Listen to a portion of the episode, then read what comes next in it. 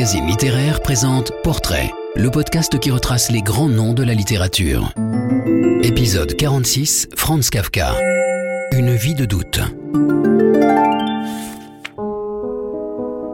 L'écrivain pragois, d'expression allemande, né en 1883, auteur de La Métamorphose, est le créateur d'univers étranges et réalistes. Soumis à l'arbitraire de lois qu'il ne connaît pas ou à des situations absurdes, l'individu y est condamné à douter jusqu'à se résigner. De l'œuvre de Kafka se dégage une atmosphère que dénote assez bien l'adjectif kafkaïen.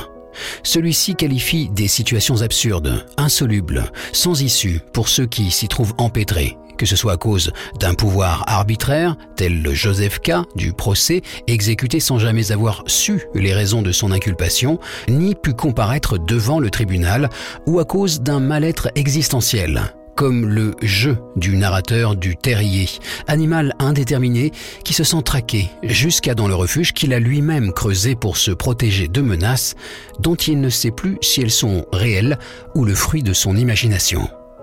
Signe de la gloire de Kafka, l'adjectif est employé par des gens qui n'ont pas lu le procès ou la métamorphose. Les textes de Kafka ne laissent pas de paraître receler quelques secrets plus ou moins indéchiffrables, quoique écrits dans un style d'une grande neutralité et dans une prose épurée. L'écrivain, qui s'était donné pour modèle Goethe et Flaubert, était constamment animé d'un souci de précision et d'exactitude, s'affirmant même adversaire résolu de la métaphore. Le lecteur de Kafka est fasciné sans trop savoir ce qui le fascine. En effet, pour alambiquer que paraissent certaines constructions des spécialistes en kafkologie, on ne saurait tenir leurs spéculations pour des obstacles à la lecture. Le lecteur peut donc entrer en kafkanie sans prévention, sinon sans risque. Il lui faut seulement accepter de pénétrer dans un univers labyrinthique, de s'aventurer dans les innombrables ruelles d'une ville qui serait à la fois familière et étrangère, où l'ordinaire et le trivial côtoient le fantastique et l'incongru. Accepter de s'y perdre enfin. Le lire invite à se rendre compte que le plus kafkaïen des héros de Kafka, c'est Kafka lui-même, et à fréquenter un homme tourmenté. Comme dans une galerie de miroirs qui en réfléchirait à l'infini une image toujours identique à elle-même et cependant toujours déformée, toujours autre, la présence de cet homme singulier se fait ainsi constamment sentir dans tous ses écrits. Hormis six recueils publiés de son vivant, et bien qu'il retinsse l'attention des esprits avisés de l'époque, rien ne resterait de Kafka si un de ses amis les plus proches, le poète et écrivain Max Brod, avait exaucé la dernière prière de l'auteur tout ce qui peut se trouver dans ce que je laisse après moi, tout ce que je laisse en fait de carnets, de manuscrits, de lettres personnelles ou non, etc., doit être brûlé sans restriction et sans être lu. Étrange injonction venant d'un homme qui a voué sa vie à la littérature et pour qui cette dernière est la seule issue possible et le seul moyen de survivre. La littérature plus précisément, l'écriture, entendue comme nécessité intérieure, ce qui comprend certes la littérature, mais ne s'y réduit pas. Toutefois, même l'écriture demeurait une voie de salut douloureuse, puisque Kafka l'a qualifiée d'activité atroce. C'était le prix à payer pour quelques moments heureux de création, comme la fameuse nuit du 22 au 23 septembre 1912, au cours de laquelle il rédigea d'une traite le verdict.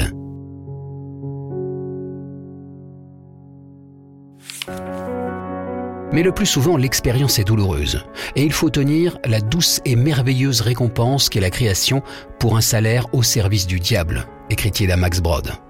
Déchiré par cette passion presque pathologique qui le faisait vivre et qui en même temps l'empêchait de vivre, Kafka avait ordonné que l'on détruise son œuvre, qu'on la rende à la nuit, d'où il l'avait arraché de haute lutte contre lui-même, tout en prenant paradoxalement soin de le demander à un ami dont il était certain qu'il ne lui obéirait pas.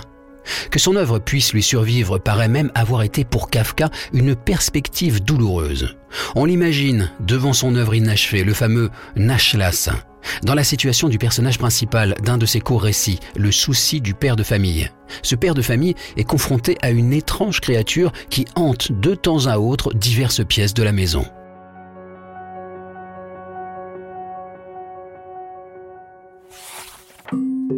Elle ressemble à une bobine de fil à coudre plate et en forme d'étoile, et néanmoins douée de paroles et de mouvements. Le kafkalogue analysera son nom à consonance tchèque, Odradek, comme signifiant sans joie ou déclassé, à moins qu'il n'y voie un écho du latin radix et ne comprenne ainsi sans racine. Quand on lui demande d'où il vient, il, car Odradek est masculin, répond sans domicile fixe, d'un rire qu'on ne peut produire que quand on n'a pas de poumons et qui bruit à peu près comme un froufrou de feuilles mortes. La vie inutile et sans but de cette créature attachante trouble à la longue le père de famille. Certes, il ne fait de mal à personne, mais je souffre à l'idée qu'il me survivra. Aussi plate qu'elle puisse paraître, la vie solitaire de Franz Kafka est tellement liée à son œuvre que toute biographie peut difficilement déjouer les pièges que Kafka lui a involontairement tendus, tant sa vie intime, certes déformée, transposée, défigurée parfois, a nourri ses écrits on n'y trouvera guère d'évocation directe des guerres et des révolutions qui ont troublé l'époque. L'image de l'homme au chapeau rond a une réalité. Un homme fragile et déchiré de l'intérieur et d'abord par le sentiment impérieux qu'il avait une œuvre à écrire avant que la maladie, qui fut pour Kafka et un refuge et un châtiment, ne donnât à ce trait psychologique une cruelle réalité psychologique.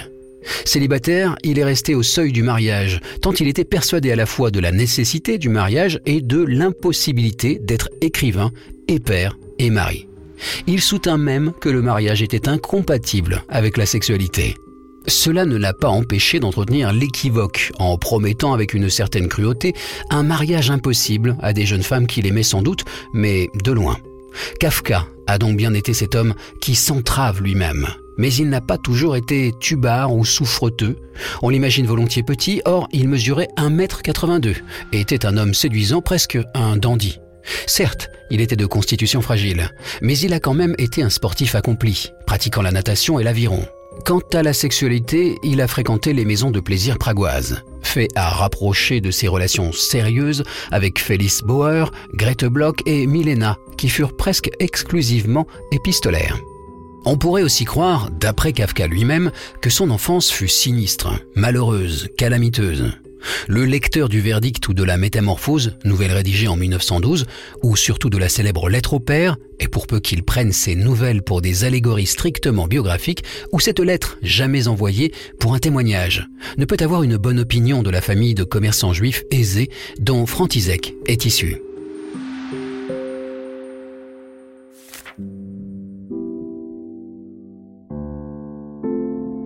Hermann Kafka n'est certes pas sur la même longueur d'onde que son fils, mais il ne fut sûrement pas le Georges Bendemann du Verdict, ni le père de Grégor Samsa de la Métamorphose, ni le monstre d'égoïsme de la lettre au père.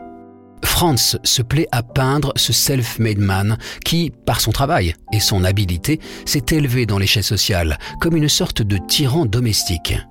C'est très exagéré, ce père, s'il ne comprenait pas son fils, mais qui pouvait comprendre Kafka, ne s'est pas opposé à ce que celui-ci suive sa voie et a même fait ce qu'il pouvait pour l'aider. Kafka, fils ingrat, coupable de n'avoir pas su répondre aux désirs de son père, il n'est peut-être pas interdit de le penser un peu. Élevé comme il convenait alors dans une école allemande pour jeunes juifs huppés, Kafka se dépeint élève médiocre et on l'imagine en petit fonctionnaire d'une compagnie d'assurance. Il fut en vérité un élève plutôt brillant, devint docteur en droit en 1904 et fut un cadre modèle, dirigeant son service avec sérieux jusqu'à ce que sa maladie le contraigne à prendre une retraite très anticipée. Il lui est arrivé de se plaindre de n'avoir pas eu d'enfance, d'être passé à côté de ses tâches de la vie, comme d'ailleurs il semble avoir méthodiquement tout fait pour passer à côté de la vie. C'est que tout ce qui le détourne de son unique vocation, écrire, est autant d'amputations. Comme je ne suis rien d'autre que littérature, que je ne peux et je ne veux être autre chose, mon emploi ne pourra jamais m'exalter, mais il pourra fort bien me détraquer complètement. Avant que la tuberculose diagnostiquée pendant l'été 1917 n'ait eu raison de lui, il mourra sept ans plus tard, Kafka paraissait, sinon s'être réconcilié avec lui-même, du moins avoir trouvé un début de stabilité conjugale auprès de la jeune Dora Diamant, dont il partagea à Berlin quelques mois l'existence. Il écrivit ⁇ Je ne suis pas heureux, mais sur le seuil du bonheur ⁇ il n'y a pas de situation kafkaïenne sans humour, humour noir assurément, à moins qu'on ne préfère le considérer comme typiquement tchèque, humour juif aussi, proche du non-sens cher aux Anglais. Tout au long de son œuvre, Kafka multiplie les scènes cocasses dans les textes les plus sombres et, bien sûr, dans les plus ouvertement burlesques. Avec Kafka, dont le nom signifie chouka en tchèque, le loufoque coudoie le tragique et rien ne se passe tout à fait comme on s'y attend. Malgré l'intérêt et la profondeur de ses courts récits, le nom de Kafka ne brillerait pas au firmament de la littérature mondiale sans les trois romans, L'Amérique, Le procès et Le château. C'est sans conteste le procès qui jouit de la plus grande réputation, sans doute parce que c'est le seul des trois dont l'histoire paraît être menée à son terme. Commencé à la mi-août 1914, puis abandonné en janvier 1915, le roman édité par Brod en 1925 est composé d'une douzaine de chapitres. La disposition en est aléatoire et le classement plausible proposé par Brod n'a cessé d'être remis en question par les exégètes. Comme Joseph K., protagoniste du procès, la plupart des personnages romanesques de Kafka traversent une crise profonde où leur identité la plus intime est mise en question.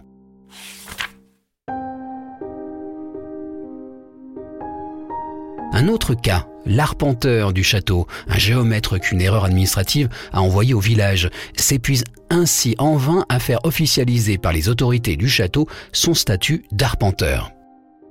Kafka, juif, tchèque, parlant et écrivant en allemand, voulant consacrer sa vie à la littérature et tentant d'impossibles compromis avec une réalité sociale, familiale, professionnelle, dénuée à ses yeux d'intérêt, sinon de sens, s'est dépeint renfermé, taciturne, insociable, insatisfait, vivant dans sa famille parmi les êtres les meilleurs et les plus aimants, plus étrangers qu'un étranger. Il a dû, comme l'insecte monstrueux de la métamorphose, composer avec un environnement qu'il ne comprenait pas et qui ne pouvait le comprendre. La nouvelle rédigée du point de vue d'un être transformé en cafard, en punaise, en vermine ou en insecte monstrueux selon les traductions, figure l'identité complexe de Kafka. Même s'il s'est défendu d'être Grégor Samsa, malgré la ressemblance, Samsa n'est pas un cryptonyme de Kafka. C'est peut-être dans le terrier que Kafka s'est peint avec le plus de radicalité. Cette manière d'enfouir la vie dans un terrier où il ne se passe rien correspond bien à un Kafka qui a renoncé à sortir de cette intériorité rhizomatique dont son œuvre est le reflet. Seul, sans père à haïr ou de fiancé à fuir, seul avec la maladie qui le ronge de l'intérieur depuis cet analogon du terrier que sont les poumons, il est comme le jeu du terrier, pendant kafkaïen du souriceau maladif, du souterrain de Dostoïevski, qu'un crissement inconnu et peut-être imaginaire menace. À ceci près que les progrès de la tuberculose, la maladie spirituelle qui l'emporta au seuil du bonheur, n'avaient eux rien d'imaginaire.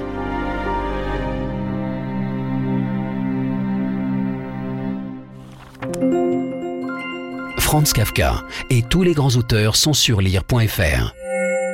Si vous avez aimé cet épisode, abonnez-vous au podcast Portrait de Lire Magazine Littéraire et aidez-nous à le faire connaître en laissant des commentaires et des étoiles.